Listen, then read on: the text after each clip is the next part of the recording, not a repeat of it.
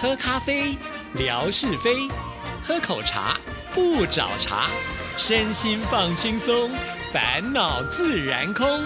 央广即时通，互动更畅通。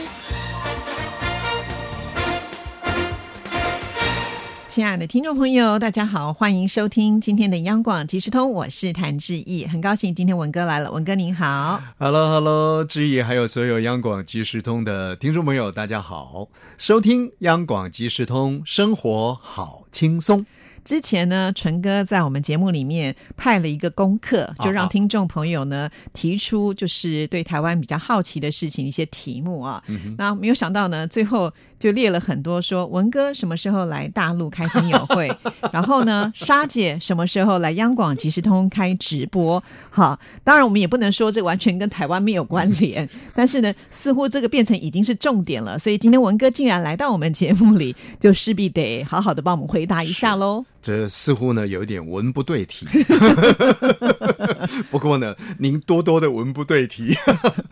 搅乱了纯哥没关系，但是千万不要搅乱了我们的这个志毅姐啊！哪有什么问题嘞？这些问题我们就请文哥回答就好了。其实呃，到大陆去，就我来说呢，我觉得我已经好久好久没去大陆，真的很久很久了。对，你最近的一次什么时候去大陆呢？我几几乎已经没有印象了啊！确实，真的很很想去大陆走走看看，尤其是这些年来啊，各方面都有长足的进步。那更可贵的是，我们那里。有好多的这个好朋友嘛？你看，像志毅，呃，应该是今年了，四月份，今年四月的时候啊，去了之后绕了那那一圈啊，而且还不是重力的宣传啊，只是简单的稍微讲一下，那么就有这么多好朋友来了，哇，这样的一种一种感觉啊，其实我也很蛮想享受的。如果可能的话呢，其实也很希望能够去走走了。不过就是说，还是要看时间的一个安排哈。那我想。朋友们大概比较关心的就是有关于谢德莎小姐啊，过去我的这个呃老搭档啊，那到了美国去之后，在大概一两年前，他也也退休了嘛啊，其实身体状况都还不错啊，不应该退的那么早，应该等我退休了以后去接他的位置，他才退休。哦，他他还要撑个四五年呢。对，开开玩笑了啊。那那退休了之后，当然呃家居的生活了，还有就是说。很多朋友也很关心，因为沙姐她眼睛呢也也开了刀。那当时开刀呢是因为白内障的关系啊，这白内障很普遍啊，每个人都会啊。有很多年轻的朋友呢，其实 就已经是呃白内障了啊。那白内障手术呢，其实是很很简单的哦，就是因那个水晶体啊蹦开了以后，然后再装入一个水晶体进去，那眼睛就明亮起来了。可是没想到呢，这个手术状况似乎不是那么样的理想啊。开了之后呢，反而呃衍生出一些后遗症吧啊。其实这样的一个状况呢，我可以理解。像我的妈妈也是这样子，她也是开了白内障，那越开呢，呃，开了单眼，另外一眼又开了之后呢，开始觉得说会晕眩。然后呢，会觉得刺眼，大概那个水晶体没办法适应还是什么的。那沙姐的状况差不多呢，呃，也是这种上上下下的情形嘛。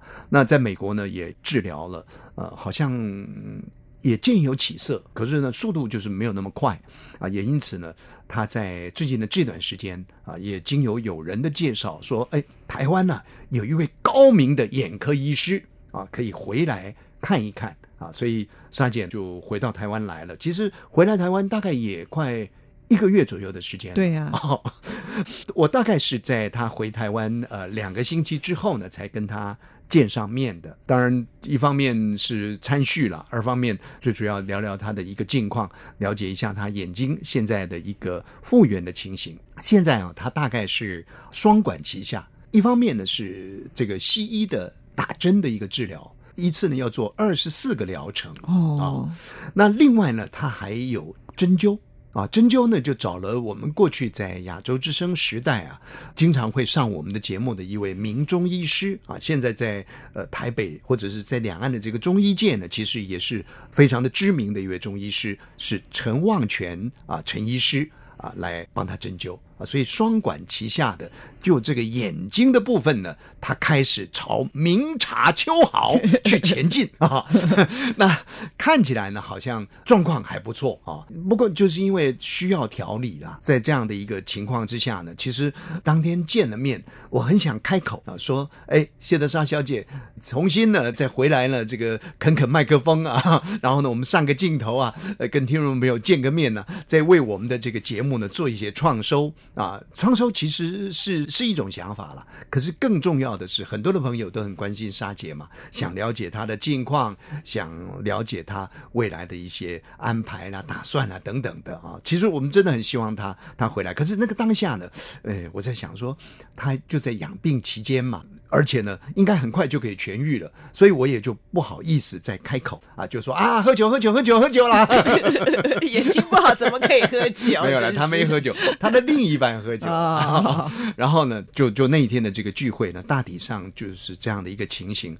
不过我觉得也回来一个多月了嘛，如果可能的话呢，再安排一下啊，我们这些老朋友，包含志毅啦啊，包含像是我们的袁经理啦啊，毕文姐啦等等的啊，也许跟沙姐呢在。聚一聚啊，再聊一聊，那也许动用更多的这种呃力量啊，他他真的会愿意来帮我们创收呢，影音点视数。哎呦，我都在想，如果沙姐不来的话，就干脆我去了，直接拿着手机就直播了。啊，干脆去她妈妈住的地方。我沙姐的母亲呢，真的是了不起。那天我们还说啊，沙姐的妈妈，这个谢妈妈呢，呃，大概顶多是九十出头岁吧。啊，结果没想到呢。沙姐说：“九十七岁啦，我感觉好像他妈妈的身体比莎姐还好 啊，真的是身体不错。对，她还可以坐飞机呢，美国、台湾这样的一个来回啊，真的是非常的佩服啊。不过，我想今天至少让我们所有听众朋友能够了解这样的情况了。那我们文哥也没有说死嘛，对不对？表示说还是有机会哈。所以呢，我们再施一点力，当然听众朋友也可以。一定也能要帮忙啦，我觉得这个要见缝插插针啊。那我觉得看过哪个缝啊比较特别啊，比较方便。不过现在呢，谢德莎小姐基本上是针灸，所以针灸开一个段了之后呢，我这个针就可以插了。好，那希望能够邀请到这个莎姐呢，到我们的央广即时通，就算是没有影，也应该要有音吧。对呀，对呀，对呀。其实我觉得沙姐当时她就跟我说了啊，不然的话呢，连线也可以啊。她这是她的最后的底线。但是呢，我们想怎么只有这样子不过瘾嘛，对不对？当然希望最好是能够见个面啦。那再来，如果开个直播，让听众朋友能够看到沙姐的近况，我想这是所有听众朋友最期待。那我们努力当中啊，让听众朋友呢也知道沙姐呢会看这个微信啊，而且是有读必回啊。所以呢，如果您可以帮我们使点力啊，鼓励一下沙。姐，也许沙姐呢，就主动跟我们讲说她要来也说不定啊，对不对？沙姐，您就亮起来，亮起来，亮起来。好，那那除了沙姐之外啊，其实有有有一位朋友啊会到台湾来。前不久我们也在节目当中预告过了啊。那这位朋友呢，这个名字呢，跟另外一位大咖的歌手的名字呢是是一样的啊，姓不同，但名字是是相同的。呃，他就是楚学友，楚呢就是楚国的楚，学友呢就是张学友的那个呃学友了啊。那那楚学友呢到台湾来也是近期的这个时间，学友在我的这个印象当中啊。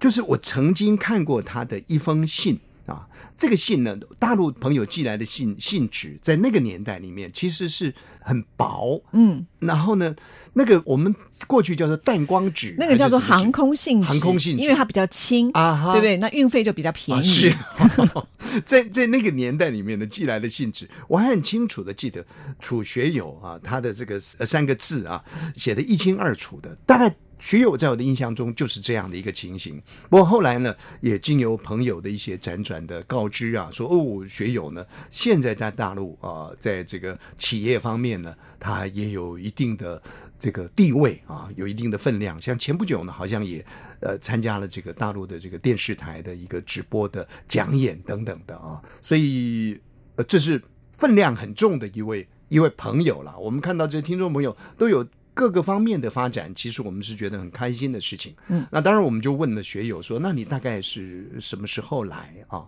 那讯息出去之后，学友最近总算是给我们的这个资讯了啊。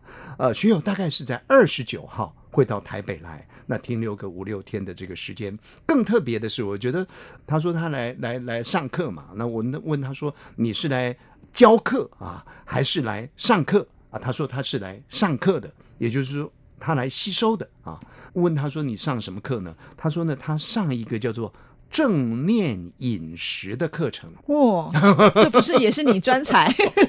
我专才。正念饮食，那是什么呢？就是乱七八糟吃，然后呢，心里想这个都是好东西，还是说呢，哎，要找好东西来吃啊？不好东西就是说，呃，不不是那种很贵的啦，营养价值的啦，啊，或者是说呢，这个有机的啦等等的。到底这个正念饮食是什么啊？是什什么样的一个课程？但是有三天的这个课程的内容，而且呢是在台北市的后花园，也就是在我们的阳明山上课。哦，还蛮不错的耶！阳明山其实离我们电台非常近，是，对不对？开个车大概。半个小时也就到了啊，所以我觉得他应该说什么要来一下我们电台才对啊。有有有有，后来呢就就约了说啊，那那这个学友看看你什么时间比较方便嘛啊？那可能啦啊，在十二月初的时候啊，学友会安排一个时间到电台来。那那个时候呢，这个志毅就可以争取一下啊，看看他愿不愿意，因为其他的电视台的节目都去上了嘛，对不对？那我们的这个央广即时通拥有这么大的能量的节目，也应该要上一下。来跟大家聊一下啊，他在事业的这个发展的历程，也或者是呢，在过去的这个时间里头，呃，不管是听我们央广即时通，或者是老亚洲之声的那个年代里的一些心得哦，我想应该也是这个非常温暖而且相当宝贵的一段过程了。我已经想到那天主题要讲什么，就叫做正念声音传递。我以为来了个日本人，结果来个俄罗斯人。好长一串 啊，正面声音的传递，对，OK，好，太好了。所以呢，我们期待学友的到来。那当然，我们也也希望，就是说，有更多的朋友能够陆陆续续的呃到台湾来了。那有任何的讯息呢，都不要像瑞芳一样 偷偷躲起来的。不过，如果要像瑞芳也可以的，你就把礼物放着。瑞芳这次好像行程真的很满很满呐，所以而且他在台北的时间。也没有停留很久，所以他可能恐怕说这样子也不太好意思。我真的希望听众朋友既然来啊，一趟也不是这么的容易，就多安排一点时间，不要把自己弄得这么的赶。因为不只是质疑说，呃，我们没有招待到瑞芳，其实其他拿到礼物的主持人都觉得，哎呀，怎么好意思呢？连一个当面说谢谢的机会都没有啊！所以这个总是要让我们有机会能够回应一下。对，过意不去。而且瑞芳带来的东西呢，是瓶瓶罐罐的，我想的是一路呵护带过来的，真的真的，那个一烧。不小心呢，撞坏了，撞歪了呢，那就血流满地。为什么呢？因为那个是辣辣油啊，辣油。好了，好用心，好用心。我们刚才提到了这个正面的饮食嘛，对不对？我刚又说您是这方面的专家，不能让别人专美于前，一定也要在我们节目当中呢，把这个实力展现出来。我绝对不是这一方面的专家了，我是自我欺骗，然后呢，看着那个愿景啊，在那里想象说啊，应该那样，应该这样啊。其实呢，不是。就不就是正面的那种 概念吗？对，我们要想它是好的，它就一定是好的。OK，我们今天呢，既然志毅这么讲呢，聊一个大家都很熟悉的，而且呢，那个 slogan 呢，几乎所有的朋友都会讲啊，说什么“天天一苹果”。那医生就远离我，所以亲爱的听众朋友，不晓得您吃苹果了没有？在我的年代了，志毅可能还还不是了啊。他这个年轻人，我的年代里头啊，要吃到一颗苹果呢，那是一个多么稀奇古怪的事情了啊，是非常非常困难的事情。我那个时代也是，也是。我小时候就生病的时候才能够吃到苹果，而且呢，不是一颗的吃，常常都是妈妈削了一片一片慢慢的吃。确实啊，以前都要进口嘛，因为以前台湾没有。苹果，那苹果呢都非常的昂贵啊。那么我们的年代呢都是这样经历过来的。那现在就不是这样子的。现在开放苹果啊，可以广泛的进来，所以来自世界各地的这个苹果呃品种都能够进来。您知道吗？这个苹果品种到底有多少种？应该很多吧？我去菜市场就看到非常多的，那没有看到的又更多了。应该很多，你觉得多到什么？这一百多种、两百多种，还是数千种，还是数万种？那个就有点夸张了啦。但是我觉得应该呃数十种应该有。数十种啊，这质疑基本上客气了。其实全世界的苹果的品种啊，说是呢有七千五百种。真的还假的？这不是客气，这是我的知识太浅薄。No No No No，我们一般人呢也没有办法去想象，怎么苹果的品种会有七千五百种？那就台湾来说呢，因为台湾这个呃气候的关系呢，还是不太适合品种的这个栽种啊。台湾呢大概就是六十几种的苹果的品种，光台湾就有六十几种。是哦，其实你想在我我有没有吃到这么多种都不知道哎。那还有一个，这个也很惊人的，说呢，全世界最大的苹果，嗯。它的直径大概有多长？您知道吗？既然说最大 直径有没有一公尺啊？一公尺，夸张了，变西瓜了。十五公分啊，十五公也很大了。十五公分，那那全世界最小的苹果有多小？你知道会不会像樱桃那样？呃，两公分。哦，那差不多了，差不多，差不多。其实我们平常吃苹果，你说的台湾的苹果到底是什么品相啊？名称是什么啊？没有去注意它。那告诉各位啊，这个名字都很有意思。一个叫黄元帅，元帅啊，元帅府的元帅，黄元帅。一个叫做新大王啊，还有一个地位都这么崇高。还有一个叫元帅。啊，这个这个名字都都很特别，但是一般来讲，我们不会去注意它了啊。对。但今天主要跟跟大家讲的就是说呢，吃苹果啊，其实对于很多外食的听众朋友来说呢，这是非常重要的一件事情。大家都说啊，吃苹果呢，呃，膳食纤维很丰富啦，可以排宿便，可以降血脂啦，可以降高血压啦，等等的。其实最最重要的是，因为。我们每天呢，听说摄取这个钠的含量呢，都非常的高。光是一个便当哦，就有八百毫克的钠含量。那一天呢，一个人大概只能够摄取两千四百毫克，所以吃三餐就超过了。对，那就超过了。那怎么办呢？就要多吃苹果。为什么呢？因为苹果里头含有钾啊，钾这个钾呢，就可以把这个钠呢给中和掉。而且还有一点呢，特别提醒大家的是，这个苹果呢，它是一个碱性的食物。我们说啊，这是要多吃碱性才能够平衡酸性的体质啊，有这样的一个讲法。那碱性的食物呢，这个吃进去以后呢，可以让我们的口腔啊有一个酸性平衡，会产生口水，然后呢会消除这个嘴巴里头的细菌啊、食物的渣渣啦等等的，然后促进呢我们肠子里头这个好菌的发展。啊，所以大家才讲说呢，要多吃苹果。那吃的品种当然各地都有。其实，在大陆啊，这个苹果的品种呢，呃，也很多啊，就是这么广大的地方，而且纬度呢都那么样的相对应的不同。提醒每一位收音机旁的听众朋友，也许啊，这个苹果容易取得了，那么。作为一个身体的综合，那就台湾来说呢，我们产苹果的几个地方也特别跟大家提一下，像梨山啦，嗯，像武林农场啦，像福寿山农场。那各位朋友会说啊，那这个地方在哪里呢？